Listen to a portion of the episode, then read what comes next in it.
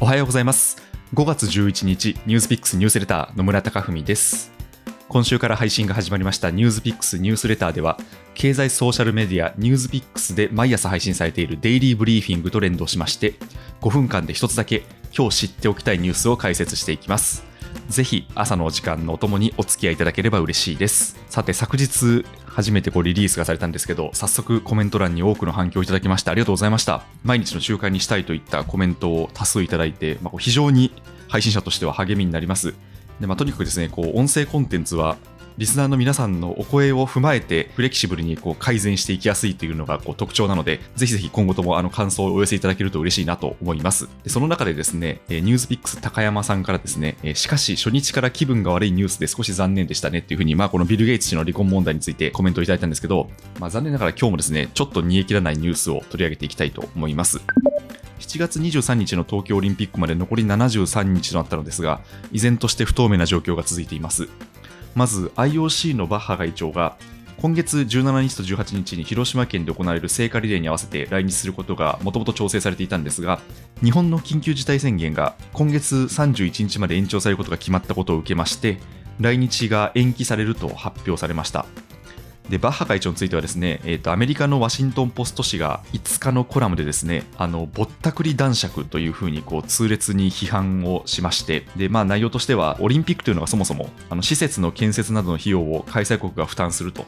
でその一方でですねその IOC がオリンピックの開催によってそのライセンスの収益や放映権料を手に入れるということを、まあ、そういった事実をこう指摘してきまして新型コロナの感染がこう指摘されている中で IOC は一貫して開催の方針を示してきたということをですね、まあ、こう痛烈に批判したということですね。で、まあ、それに受けてですね、こう日本でも共感する声が広がっていまして、でちょうど読売新聞社が先日発表した全国世論調査で、東京オリンピックやパラリンピックの開催是非について、中止すると答えた声が59%でこう最も多かったんですね。もちろん、あの世論調査というのはあのサンプルのバイアスなどもあるんですが、まあ、国民の半分以上が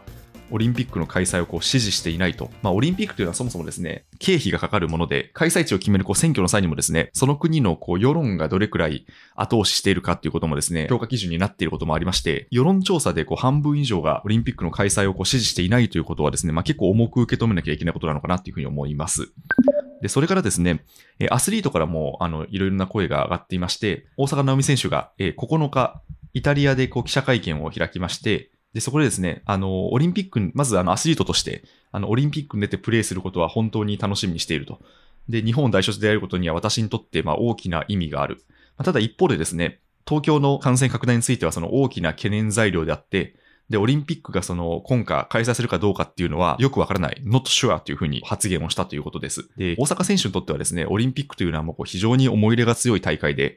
で、まあ2016年のリオ五輪の時はですね、わずかの差でこう代表に入れずにですね。で、その数週間後に国際大会で準優勝して世界ランキングトップ50入りを果たしたという経緯がありました。まあ、なのでですね、前回わずかの差で逃したオリンピックに、その今回は出たいという思いがこう人一倍強いアスリートからですね、まあそういったコメントがもうすでに発信をされているということです。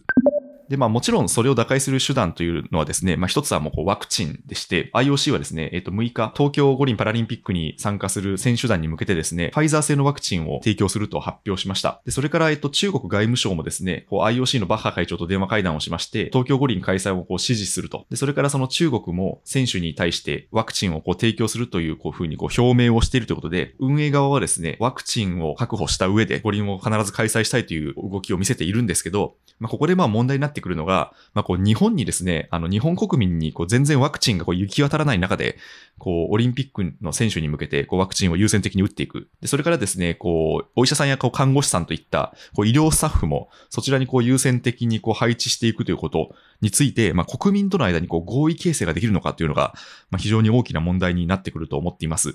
で私自身は今の状況ではオリンピックの開催には懐疑的なんですが、ただもし開催をするとしたら、フィナンシャルタイムズがコラムで指摘をしているところなんですけど、まあ、こうオリンピックをやることによるこうメリット、オリンピックがこう楽しいものであるということを、まあ、こう国のリーダーシップがこれどれだけこれまで発信をできているだろうかと、オリンピック絡みのこうニュースというとですね、まあ、無観客であるとか、その聖火リレーをそう中止するとか、こう我慢に我慢を重ねて、まあ、それでも苦しみながらやらなければいけないということがどうしてもメッセージとしてあの多く伝わってくるんですけど、そもそもやる意義というのは一体こうどこにあるのか、まあ、そのあたりをですね、まあ、改めて国のリーダーとしてこう発信しなければいけない時期に来ているのではないかと思います。ニュースピックスニュースレターでした。今日もいい一日をお過ごしください。